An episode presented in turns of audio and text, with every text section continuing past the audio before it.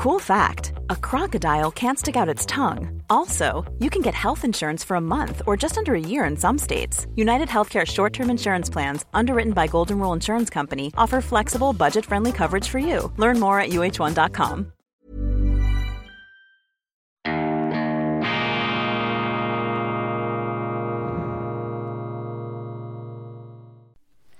Grüezi miteinander, ganz herzlich willkommen, meine sehr verehrten Damen und Herren, bei Weltwoche Daily, die andere Sicht, unabhängig, kritisch, gut gelaunt, immer ein glimmendes Licht im Hintergrund, das warm abstrahlt auf die Sendungsatmosphäre. Ich begrüße Sie herzlichst zur internationalen Ausgabe mit besonderer Wertschätzung unserer Freunde, vor allem in Deutschland und in Österreich. Sie sind bei Weltwoche Daily international bereits wieder am Freitag, dem 21. Oktober 2021. Das gibt mir die Gelegenheit, Ihnen jetzt schon ein entspanntes Wochenende zu wünschen. Aber bevor Sie das sich gönnen können, müssen wir noch gemeinsam durch die Geröllhalden der Nachrichten steigen, hier etwas Ordnung schaffen und das Ganze auch ins Lichte, äh, ins Rechte, ins Richtige, sagen wir so, ins Richtige und ins rechte Licht rücken im äh, Sinn und Geist dieser schönen,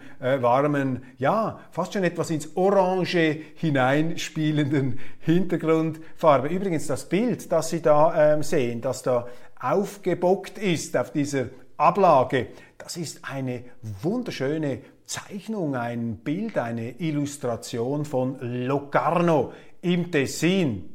Locarno, ich bin ja ein Lugano-Befürworter. Lugano, dort habe ich einen Teil meines Studiums verbracht als Sportkorrespondent ich äh, durfte immer die wunderbaren Reisen durch den Gotthard, ich meine das nicht ironisch, antreten, um da über die Eishockey-Partien zwischen dem HC Lugano und den Zürcher Clubs ähm, zu ähm, chronisch festzu äh, chronologisch festzuhalten, berichterstattungsmäßig und ähm, deshalb bin ich äh, leidenschaftlich verbunden mit Lugano, auch weil ich dort äh, viele ähm, Sportniederlagen erlitten habe, weil die Luganesi ein ganz ausgezeichnetes Hockeyteam hatten damals, besser als heute. Heute haben sie etwas Probleme. Sie müssen aufpassen, der HC Lugano, dass er da nicht zu einem Millionärsclub in seiner öffentlichen Wahrnehmung äh, kommt, etwas fast abgehoben äh, wirkend. Ähm, damals auf jeden Fall Lugano das Maß aller Dinge in der Schweiz und hatte der ZSC und auch äh, der EHC Kloten, die beiden Zürcher Clubs, die hatten einen schweren Stand, wenn sie da nach Lugano gehen konnten. Aber die wunderbare Landschaft die entschädigte mich als dann geprügelten äh, Chronisten mit einer gewissen Affinität, wobei wir haben uns das nicht anmerken lassen, mit einer gewissen Affinität für diese Zürcher Vereine, aber auch der Locarneser Teil, ähm, auf der anderen Seite des Monte Ceneri mit Ascona natürlich vor allem auch in Deutschland äh, sehr bekannt, diese Gegend, berühmte Künstler. Wir haben im letzten Sommer auch eine mehrteilige Serie gemacht über Ascona am Lago Maggiore. Das ist natürlich auch ein Paradies. Und dieses Bild da im Hintergrund, Sie sehen das jetzt nur in etwas sehr schwachen Umrissen. Das bringt etwas diese Tessiner Stimmung hier hinein. Ich habe in meiner Schweizer Ausgabe mit einer ganz wichtigen Nachricht begonnen, einer Nachricht, die ich bis jetzt selber, und das äh, muss ich hier ganz kritisch in eigener Sache einfach bekennen, die ich selber bis jetzt zu klein gefahren habe. Tomaten auf den Augen, zu wenig empfindliche Antennen da draußen. Aber die Weltwoche zum Glück, meine Kollegen da wachsamer als ich, haben das äh, thematisiert. Vor allem mein Kollege, der Medienkolumnist Kurt W. Zimmermann. Es geht um diese ähm, Befragung, diese Impfbombe im EU-Parlament. Die Impfbombe im EU-Parlament. Der niederländische Abgeordnete Rob Roos hat die ähm, Pfizer ähm, Managerin Janine Small in die Mangel genommen und hat ihr die Frage gestellt, wurde der Pfizer-Impfstoff Covid-Impfstoff vor seiner Markteinführung darauf getestet, ob er die Ansteckung verhindert, ja oder nein? Bitte eine klare Antwort. Sie gab eine klare Antwort, nein. Das ist eine unglaubliche News. Damit ist ja der ganzen Hetzkampagne auch in Deutschland, in Österreich, in der Schweiz gegen die Ungeimpften der Boden entzogen worden. Man hat das ja damals, die Erfindung, die, äh, die Entdeckung dieser Impfstoffe politisch und auch medial so ausgeschlachtet, dass jeder Ungeimpfte, der sich da nicht diese Stoffe äh, in die ähm, Muskeln hineinspritzen lässt, dass jeder damit die ähm, Verbreitung der Pandemie beschleunigen würde, dass man sozusagen als ungeimpfter die Pandemie verlängert und zur wandelnden Massenvernichtungswaffe werden könnte. Das wurde ja damals unterstellt. Es gab zwar immer schon Mediziner, die gesagt haben, die Wirkung der Impfung ist anders zu sehen, äh, die kann äh, die schweren Fälle etwas abmildern. Das ist eine Art äh, Brandmauer, die da errichtet wird, aber sie bietet nicht absoluten Schutz. Aber diese differenzierenden Stimmen wurden eben von der Politik und von den Medien überhaupt nicht zur Kenntnis genommen. Man hat diese Impfstoffe genommen, um eine fürchterliche Hetz- und Diskriminierungskampagne gegen die Ungeimpften zu machen. Und deshalb hätten die Medien jetzt eigentlich diese Enthüllung diese Lüge, die da aufgeflogen ist, die hätte man groß zum Thema machen sollen, aber man hat es eben nicht gemacht. Warum nicht? Weil die Medien eben Komplizen waren in diesem ganzen Corona-Kartell, in diesem Machtkartell der letzten Jahre. Und deshalb ist ihnen das jetzt peinlich, da an der eigenen Vergangenheitsbewältigung mitzuwirken. Das ist das Eröffnungsthema meiner schweizerischen Ausgabe. Etwas ausführlicher, also steigen Sie da unbedingt ein, wenn Sie dieses Thema fasziniert. Und es muss Sie faszinieren, es muss Sie beunruhigen und es muss Ihnen auch zu denken geben, dass die Medien hier offensichtlich nicht bereit sind, in der Nähe der Macht, eben Teil dieser Wagenburg äh, des Mainstreams, überhaupt die eigene ähm, Regierung noch kritisch zu beleuchten. Das gleiche Szenario, das gleiche Drehbuch sehen wir jetzt auch in der ganzen Ukraine-Berichterstattung, wo Sie kaum, kaum eine Stimme im Medienmainstream hören, die bereit ist, auch die Politik unserer Regierungen in Europa in Frage zu stellen. Wir haben eben einen medial-gouvernementalen Komplex in Europa, in Amerika, auch in der Schweiz, eine viel zu große Staats- und Behördennähe der Journalisten, die da wie Hofschranzen an den Königshöfen herumtanzen und sich sonnen in der Macht und in der Anerkennung, äh, die ihnen da gewährt wird von den Politikern. Da fehlt es einfach an Unabhängigkeit. Und die, die den Gottesdienst stören, die, die dagegenhalten, die werden dann als Ketzer fertig gemacht, wie etwa dieser Boris Reitschuster in Deutschland, den sie ja schikanieren, Schuhriegeln, dass es Gott erbarmt. Unglaublich. Auch die Banken machen mit. Überall werden diese kritischen Stimmen dann diskriminiert diskriminiert und ausgebremst. Das sind Restbestände einer totalitären Verabsolutierung der eigenen moralischen und politischen Position. Das hat in einer Demokratie nichts zu suchen, aber leider kommt das eben immer wieder vor, weil das einer menschlichen Neigung entspricht, der Mehrheit eben die Minderheit an die Wand zu drücken und keinen Widerspruch zu dulden. Aber die fatale tragische Selbsttäuschung der Medien besteht eben darin, dass sich die Journalisten einbilden, diese eingebetteten Mainstream-Journalisten, dass sie da die, die heldenhaften Widerstandskämpfer wären, die Robin Hoods und Wilhelm Tells gegen die Mächtigen. Dabei sind sie die Fassadenreiniger, ähm, sind sie die, die, ähm, die, die, die Schminkbrigade, die Visagisten der Macht. Das sind die Journalisten heute, Visagisten der Macht. Allzu viele Journalisten haben sich da einlullen lassen, ohne das zuzugeben. Vielleicht merken sie es zum Teil nicht einmal. Und nach außen dann immer wieder diese Pose, diese aufgesetzte Pose. Wir sind dann da, also, wir sind da die ganz großen, unabhängigen Widerstandskämpfer. Das können sie hinten und vorne vergessen. Und dieser Fall, dieser Pfizer-Fall, dieser Impf diese Impfbombe, die zeigt nun also mit nicht mehr widerlegbarer Kenntlichkeit, Unmissverständlichkeit, was die Stunde geschlagen hat, wie die da dastehen mit abgesägten Hosen. Das ist jetzt also wirklich eine Entlarvung im ganz großen Stil, die da stattfindet. Aber ich füge gleich selbstkritisch hinzu, auch ich habe das verpennt und habe da eben noch nicht die ihm gebührende Wichtigkeit geschenkt. Aber seien Sie versichert, wir werden in der Weltwoche, auch in der gedruckten Weltwoche, in der Online-Weltwoche, an diesem Fall, den wir jetzt verschlafen haben im ersten Schritt, den werden wir doch jetzt in der äh, ihm äh, gebührenden Ausführlichkeit gerecht zu werden versuchen. Dann noch eine Korrektur. Ich habe gesagt in meiner gestrigen Sendung, die AfD hätte in Niedersachsen 9% geholt. Bitte verzeihen Sie es von 6,2 auf 10,9%, fast verdoppelt. Ich wollte aber sagen, dass eben in Niedersachsen, das ist nicht der ursprüngliche Home Turf, äh, der Heimatboden der AfD. Dort hat sie eher Schwierigkeiten, aber sie legt eben auch zu und ähm, die Medien haben sich ja dann gefragt, warum wandern eigentlich viele FDPler, CDU oder auch SPDler zur AfD ab? Könnte das vielleicht etwas damit zu tun haben, dass die AfD nicht eine Nazi-Partei, eine rechtsextreme Partei ist, wie Wikipedia zum Beispiel festhält, das ist ja auch unglaublich. Dieses Wikipedia ähm, gibt ja vor, ein Lexikon zu sein. Aber das ist ja auch eine Gift- und Dreckschleuder in politischer Hinsicht. Da werden einfach bestimmte, ähm, auch politische Parteien, die einem da nicht passen im Mainstream, die werden da lexikalisch, scheinobjektiv, werden die da in irgendeine Ecke hineingestellt, ohne jedes kritische Bewusstsein. Und das ist eben auch ein Phänomen unserer Zeit, dass die Medien, der Mainstream, die Politik, die Wikipedias, die großen Internetkonzerne, die bilden da so einen Machtklumpen, der da einfach auf uns oben drauf hockt und der sich quasi ähm, anmaßt, hier ähm, zu sagen, welches die Guten und die Bösen sind. Das ist wie etwas der Vatikan vor der Gegenreformation im, 17., im 16. Jahrhundert, als sie mit ihren Ablassbriefen gekommen sind, oder? Äh, die Seele in den Himmel, äh, wenn die, wenn die Münze in dem Kasten klingt, die Seele in den Himmel springt. So hieß das, glaube ich, Johannes Tetzel war da einer der ganz ähm, tüchtigen Ablassbriefverkäufer. Da wurde auch Schindluderei mit dem Seelenheil betrieben. Da hat sich eine menschliche Elite, eine Pseudoelite, eine vatikanische Pseudoelite hingestellt und gesagt, wir sind die, die entscheiden, wer die Guten und die Bösen sind, wer in den Himmel kommt und wer nicht, wer uns huldigt, wer uns Geld zahlt,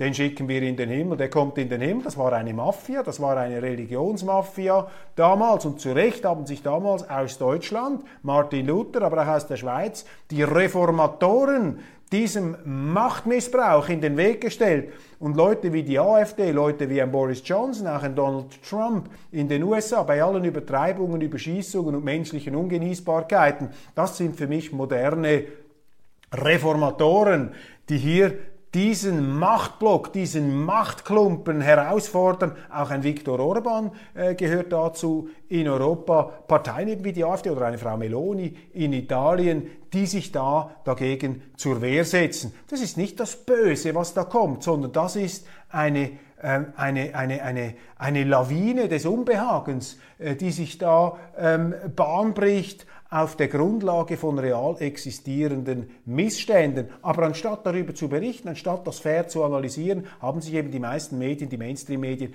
auf die Seite, ähm, in diese Wagenburg eingereiht. Das ist das ganz große Problem, das wir da haben. Also, 10,9% AfD in Niedersachsen.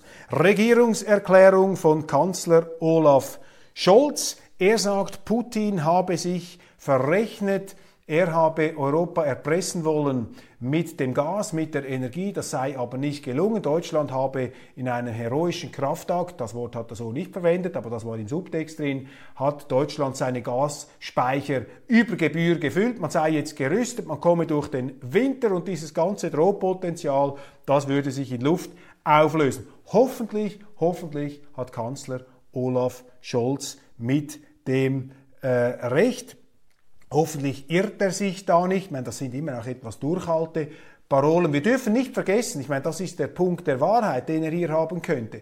Gesellschaften sind sehr anpassungsfähig. Man kann sich also schon flexibel auf äh, bestimmte Missstände, man kann sie umgehen, man kann sie, äh, man kann sie anders äh, ähm, austarieren und ähm, man kann auch eine einseitige Energieabhängigkeit immer ausgleichen. Aber das kann natürlich zu enormen Verwerfungen, vor allem kurzfristig führen. Aber ich glaube an die Anpassungsfähigkeit unserer Gesellschaft. Die Frage ist einfach, warum machen wir diesen Kraftakt? Warum ist man ähm, überhaupt äh, dazu gezwungen, eine derartige Anpassung zu machen, sich da quasi von einer Abhängigkeit der russischen in die andere zu stürzen. Das ist ja das andere Problem. Man sagt, man soll nicht abhängig sein, macht sich natürlich Europa, Deutschland abhängiger von den Amerikanern, von den NATO-Staaten. Man ist hier also ähm, vom, ja, vom Regen in die Traufe etwas gekommen. Aber die entscheidende Frage ist ja, was ist das Motiv? Warum machen wir das ein? Warum muten wir uns das zu? Und ist dieser Krieg, der da dargestellt wird in den Medien, ist das der ausreichende Grund, dass wir da unsere halbe Gesellschaft auf den Kopf stellen? Ja oder nein? Das ist doch die ganz entscheidende Frage. Nicht, dass man sich auf die Schultern klopft, dass man es geschafft hat, die Notlage, in die man sich selber versetzt hat, die dann noch einigermaßen halbwegs auszulöffeln. Das hat man ja schon bei Corona so gesagt. Politiker haben, sich, haben zuerst diese Maßnahmen verfügt und dann haben sie gesagt, großartig, wie wir es jetzt doch zu unserer eigenen Überraschung vielleicht geschafft haben, uns in diesem Kerker zu bewegen, in den wir uns selber hineinmanövriert haben. Das ist ja zum Teil hier etwas die Argumentationssicht. Und die Frage ist einfach, für wen sparen wir? Für wen opfern wir uns da auf? Für wen zertrümmern wir ein bewährtes Geschäftsmodell einer Energieversorgung? Für wen steigen wir jetzt als Europäer wäre in eine totale Konfrontation gegenüber Russland, äh, gegenüber einem Land, das jahrhundertealte, ja jahrtausendealte Beziehungen zu Europa hat. Und was ist hier die Perspektive über diesen unmittelbaren Tellerrand eines blutigen, eines fürchterlichen Krieges hinaus? Das sind doch die wesentlichen Fragen. Nicht dieses oberflächliche ähm, Schaumkronen ähm, äh, Rauschen, das uns da ähm, als Essenz vorgesetzt wird. Ja, für wen machen wir das? Wir machen das für die Ukraine, heißt es. Man verlangt uns das ab wegen der Ukraine, für eine Ukraine, die. Ready to pop the question? The jewelers at BlueNile.com have got sparkle down to a science with beautiful lab-grown diamonds worthy of your most brilliant moments. Their lab-grown diamonds are independently graded and guaranteed identical to natural diamonds, and they're ready to ship to your door. Go to Bluenile.com and use promo code LISTEN to get $50 off your purchase of $500 or more. That's code LISTEN at Bluenile.com for $50 off. Bluenile.com code LISTEN. This is Paige, the co host of Giggly Squad, and I want to tell you about a company that I've been loving Olive and June. Olive and June gives you everything that you need for a salon quality manicure in one box. And if you break it down, it really comes out to $2 a manicure, which is absolutely insane. It's also so easy to get salon worthy nails at home with Olive and June. The difference between how your nails used to look when you did them yourself and now with the Manny system is a complete game changer. The best thing about Olive and June too is it's a quick dry. Dries in about one minute, lasts for five days, and full coverage in up to one to two coats. Visit oliveandjune.com slash perfectmanny20 for 20% off your first system. That's oliveandjune.com slash perfectmanny20 for 20% off your first system. System. Bis vor kurzem und nach wie vor ein hochkorrupter Staat ist. Für eine Ukraine, die internationale Verträge nicht beachtet hat, die Minsker Abkommen sich da offensichtlich darüber hinweggesetzt hat und für eine Ukraine, ich habe das auch in der Schweizer Sendung gesagt, die einen Stepan Bandera als Nationalhelden verehrt. Einen Stepan Bandera, der ein fürchterlicher antisemitischer ähm, Kollaborateur der hitlerschen Brigaden in der Ukraine gegen Russland war. Einen Stepan Bandera, der sich auch nach seiner, äh, nach seiner Kriegszeit im Exil dafür eingesetzt hat, dass keine repräsentative Demokratie in der Ukraine Fuß fassen kann. Einen Mann, der sich am eine Bewegung an Gräueltaten gegen Juden ähm, beteiligt hat. Ich habe hier äh, Unterlagen zusammengetragen. Der Historiker Karel Berghoff hat unter anderem gezeigt, dass Bandera, seine Stellvertreter und die Nazis eine zentrale Obsession teilten, nämlich die Vorstellung, dass die Juden in der Ukraine hinter dem Kommunismus und dem stalinistischen Imperialismus standen und deshalb vernichtet werden mussten. Zitat, die Juden der Sowjetunion, hieß es in einer Erklärung der Banderisten, sind die treuesten Anhänger des bolschewistischen Regimes und die Vorhut des moskowitischen Imperialismus in der Ukraine. Zitat Ende. Als die Deutschen im Juni 1941 in die UdSSR einmarschierten und die ostgalizische Hauptstadt Lemberg, heute Lviv, einnahmen, gaben Banderas Offiziere in seinem Namen eine Unabhängigkeitserklärung heraus. Sie versprachen außerdem, eng mit Hitler zusammenzuarbeiten und halfen dann bei einem Pogrom, bei dem innerhalb weniger Tage 4000 Lemberger Juden mit Waffen von Gewehren bis hin zu Metallstangen umgebracht wurden. Zitat, wir werden eure Köpfe zu Hitlers Füßen legen, verkündete ein banderistisches Pamphlet an die ukrainischen Juden. Bandera, so heißt es in einem CIA-Bericht aus dem Jahre 1948, ist von Natur aus ein politischer Querulant mit großem persönlichem Ehrgeiz, der sich all jenen politischen Organisationen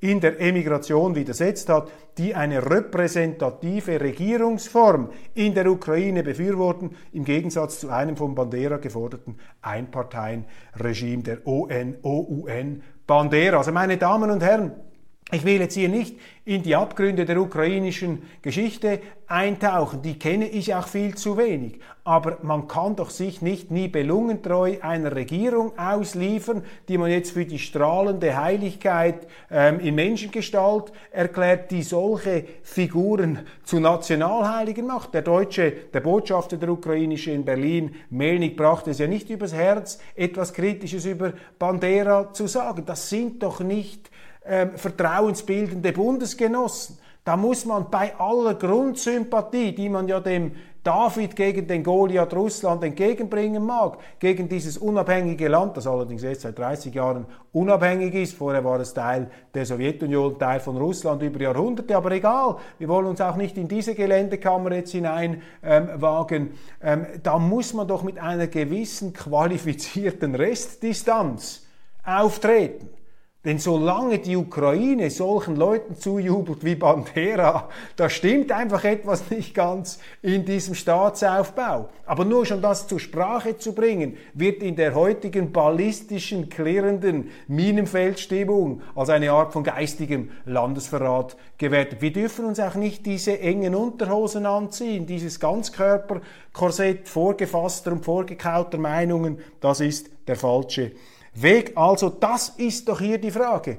Bewundernswert, wenn es Deutschland schaffen sollte, dieses selbst auferlegte Energiedebakel zu meistern. Die Deutschen haben schon viel gemeistert und die Politiker haben den Deutschen schon sehr viel zugemutet. Jetzt hat ja Kanzler Scholz auch bekannt gegeben in seiner Regierungserklärung, man werde ukrainische Brigaden ausbilden. Man macht also das Land noch mehr zur Kriegspartei an der Seite eines Regimes, das Leute wie einen Bandera gleichsam zu säkularen Heiligen erklärt. Das muss man kritischer hinterfragen, nicht um ins Gegenteil zu verfallen und dann zu einem Loyalisten der russischen Seite zu werden, aber einfach um dem Ganzen eine gewisse Objektivität, eine gewisse Ausgewogenheit zu geben. Die Medien warnen vor einer politischen Radikalisierung. Gab da eine Umfrage, die jetzt die Stimmungen gemessen hat. Äh, wie ist die Zufriedenheit mit der Regierung? Wie sieht man das mit den Sanktionen? Und da ist klar, die Skepsis ist am Ansteigen. Ich habe großes Verständnis dafür,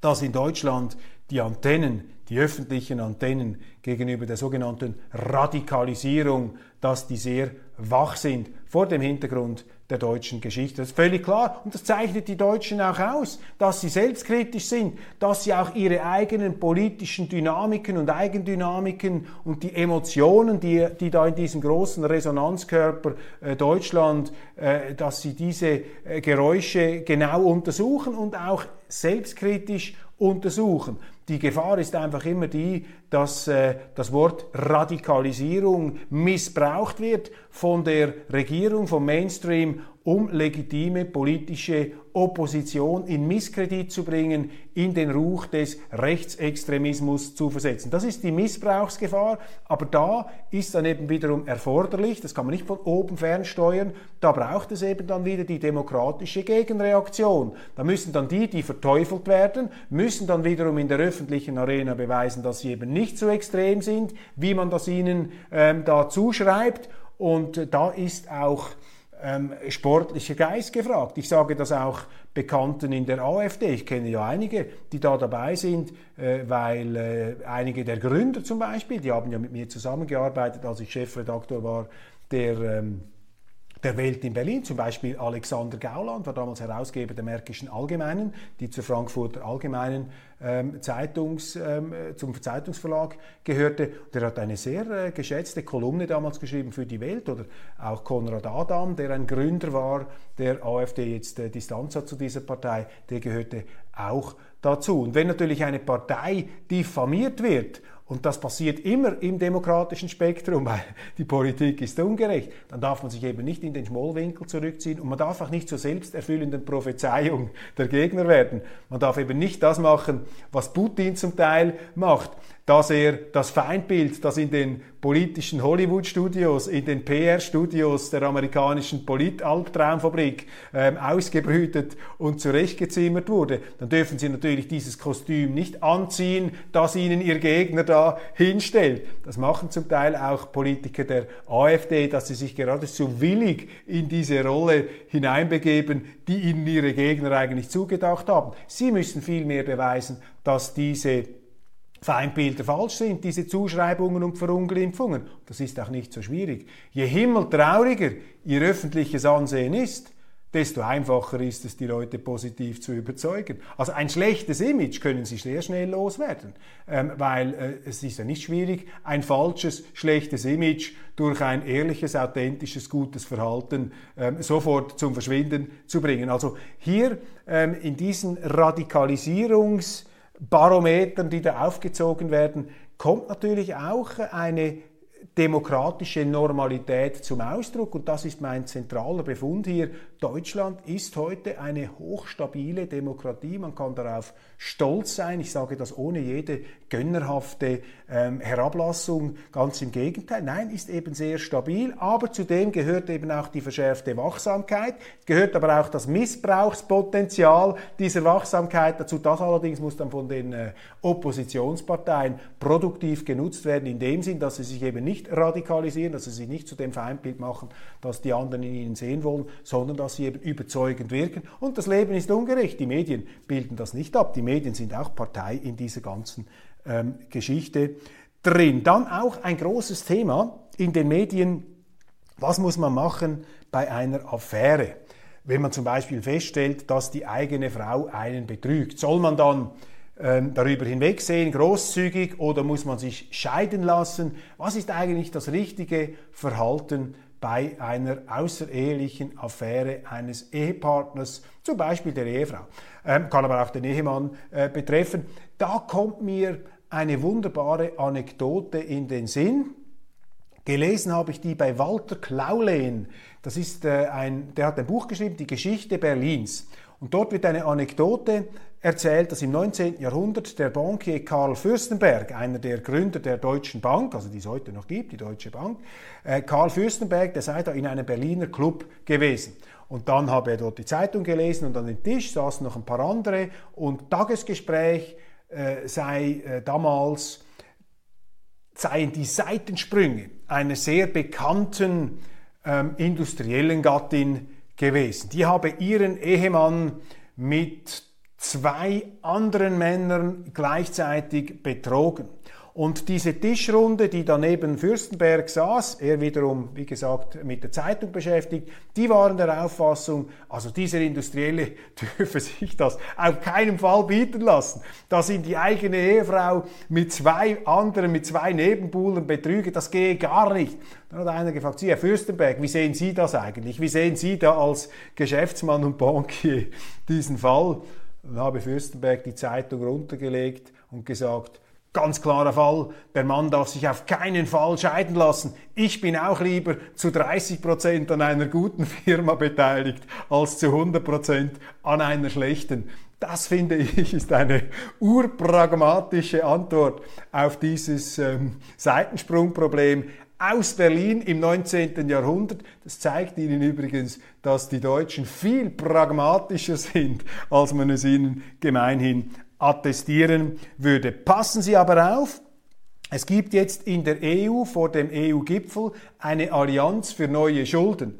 Die EU möchte mehr Schulden machen, das bedeutet natürlich auch mehr Inflation, da muss Deutschland grausam aufpassen, die EU sowieso. Je mehr Schulden man jetzt macht, desto mehr Inflation wird es geben und der Druck auf Deutschland wird jetzt wachsen, hier sich an dieser Schuldenunion zu beteiligen. Und Sie müssen auch sehr, sehr ähm, aufpassen, dass mit diesem Schuldenberg nicht eine Art Superstaatsgründung durch die Hintertür stattfindet. Ein Superstaat EU, notabene, hat keine Chance. Das hat keinen Bestand in der Wirklichkeit. Aber es gibt sehr viele Politiker in der EU, die möchten das in diese Richtung treiben und die Schuldenvergemeinschaftung dient ihnen als Instrument, um politisch vollendete Tatsachen zu schaffen. Aber eine EU, eine Superstaats-EU, wäre eine EU ohne Rechtsstaat und ohne Demokratie. Das wäre letztlich eine Demokratie ohne Demos, eine Kratie, eine Herrschaft eine Diktatur. Und das wird nicht passieren. Der Widerstand ist zu groß, aber man wird es probieren und vor allem wird man versuchen, den Deutschen, da hat es ja noch etwas Geld, das Geld aus der Tasche zu ziehen. Passen Sie auf. Giorgia Meloni, die italienische Premierministerin, bekennt sich zur EU und zur NATO. Im Tessin höre ich nur das Allerbeste über Meloni, auch von Journalisten, die nicht auf der rechten Seite stehen, in der Mitte auch sogar etwas links, Mitte links sind. Nur Positives über Meloni. Passen Sie auf, äh, muss man vielleicht auch noch etwas kritisch beurteilen, aber passen Sie auf, diese Verunglimpfungs- und Verketzerungskampagnen in den deutschen Medien, das ist ähm, nicht mit barer Münze zu nehmen. Da lobe ich als Ausnahme den Matthias Rüb. Matthias Rüb von der FAZ, ein ganz hervorragender Mann. Der hat eben noch die Kraft, die innere Unabhängigkeit, das Rückgrat äh, dieser, ähm, äh, dieses, diesem Mainstream, diesem, diesem Druck auch äh, der Pseudokorrektheit standzuhalten entgegenzuwirken. Ungarn, Viktor Orban hat seine Volksbefragung lanciert zu den EU-Sanktionen. Das wird auch in den Medien naserümpfend konstatiert. Da sehen Sie auch, wie es die Journalisten mit der ähm, Demokratie halten. Und in Österreich ist das ganz große Thema natürlich ähm, das äh, Duell, die Schlammschlacht zwischen dem früheren ähm, Regierungsmitarbeiter Thomas Schmid und dem früheren Kanzler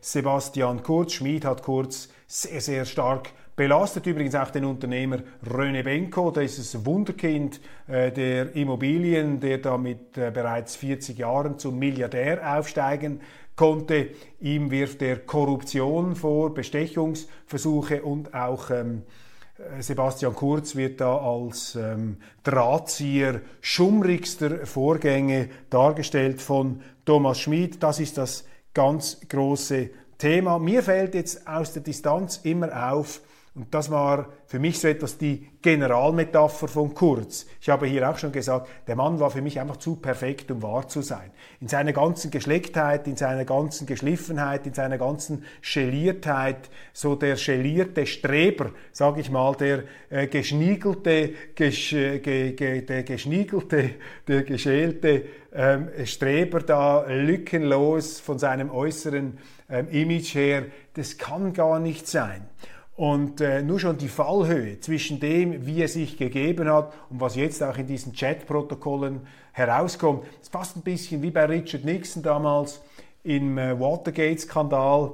Ähm, ich will jetzt überhaupt keine kriminalistischen Unterstellungen machen bei, bei Herrn Kurz, aber dort hat die Leute auch schockiert, dass dieser, äh, dieser äh, Richard Nixon, der ja äh, in seinen Reden immer sehr verbindlich und freundlich und fast äh, predigerhaft aufgetreten ist, sehr moralisch, dass der, wenn dann die Kameras nicht mehr liefen, aber seine Aufnahmebänder, dass der also mit einer Fäkal- und Vulgärsprache da über andere hergezogen ist, dass man einfach den Eindruck hatte, das ist keine authentische Persönlichkeit, der spielt einem da etwas vor. Jetzt ist ja jeder Politiker irgendwo auch ein Schauspieler. Man sagt, die Politik ist das Showgeschäft der Hässlichen ähm, mag ja etwas dran sein, aber wenn diese Fallhöhe zwischen dem blütenreinen Wunderimage und der, äh, der, äh, den Abgründen, auch den äh, verbalen Abgründen hinter den Kameras, wenn das zu groß ist, dann haben sie ein Glaubwürdigkeitsproblem. Und ich glaube, das ist das, was